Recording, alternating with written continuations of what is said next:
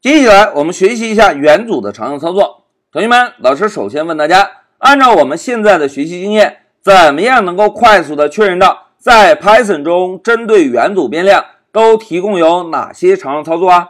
哎，非常好，我们可以在 IPython 中先定一个空元组，然后利用 Tab 键就可以快速的确认到针对这个空元组。Python 都提供有哪些常用的操作，对吧？那接下来就让我们回到 IPython。老师呢，首先定一个空元组，infer 等于一对小括号。现在回车，然后在 infer 这个变量名后面敲入一个点儿，紧接着摁下 Tab 键。哎，同学们看，摁下 Tab 键之后，IPython 会提示我们，Python 语言针对 infer 这个空元组提供有两个方法。哎，只有两个方法，对吧？那现在老师问大家，同学们，这两个方法分别有什么作用啊？哎，同学们都很机智。老师，老师，index 方法可以获取某一个数据在元组中对应的索引下标，count 方法可以获取某一个数据在元组中出现的次数，对吧？哎，非常好。同学们，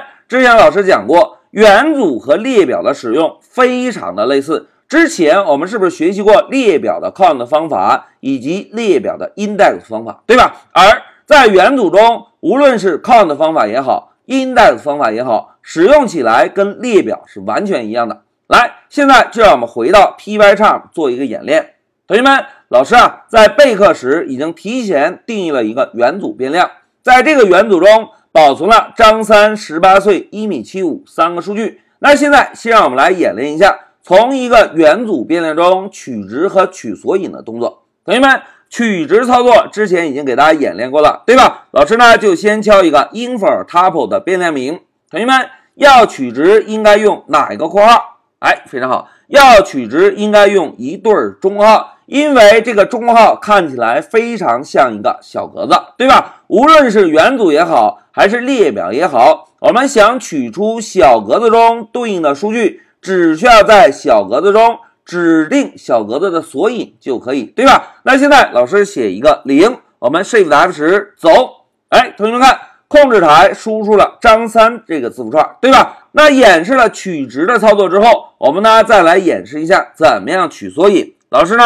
还是先敲一个 print 函数，然后在括号内部先把 infer tuple 变量敲进来。同学们要想让一个元组变量。调用取索引的方法应该怎么做呀？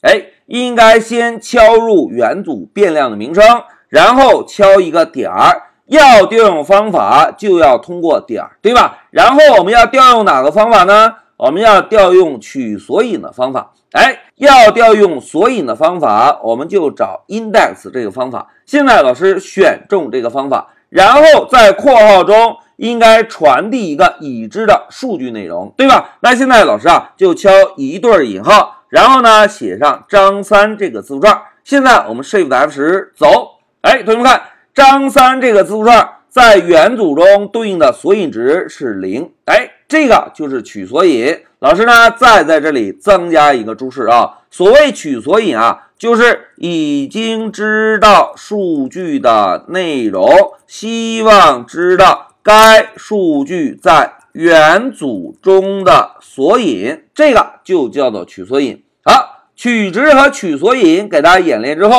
我们呢再来演练一下统计计数。同学们，刚刚我们在 IPython 中是不是看到一个 count 方法，对吧？count 方法的作用呢是来统计某一个数据在元组中出现的次数。那现在我们就回到 Pycharm，先来演练一下。数据在元组中出现的次数，老师呢还是先敲一个 print 函数，在 print 函数内部，我们先来找到 infer tuple 这个变量，让这个变量来调用一下计数的方法 count，然后在小框内部，我们来指定一下要统计的数据，老师呢写一个张三。好，现在我们运行一下程序，走，哎，大家看。张三的字符串在元组中出现了一次，对吧？如果我们在元组的末尾再增加一个张三，我们现在再来运行一下，走，哎，大家看，张三在元组中出现的次数有几次？哎，有两次，对吧？这个就是统计一个数据在元组中出现的次数。那现在老师问大家，同学们，如果我们在开发中遇到一个需求，就是希望统计元组中包含元素的个数，哎，如果遇到这种需求，应该怎么做呀？哎，同学们都很机智，老师 len len 对吧？length 函数可以统计列表中包含的元素个数，那么同样可以统计元组变量中包含的元素个数。来，让我们尝试一下 print，然后呢，敲一个 len 函数，在括号内部，老师直接把 infer tuple 放进来。现在我们运行一下，走，哎，大家看元组变量中包含的元素个数有几个？哎，有四个，对吧？讲到这里，老师啊就给大家演示了一下针对元组变量的常用操作，一个是取值取索引，另外一个是统计计数。其中取值取索引也好，统计计数也好，是不是跟我们之前学习的列表的使用是完全一样的，对吧？好，讲到这里，老师先暂停一下视频。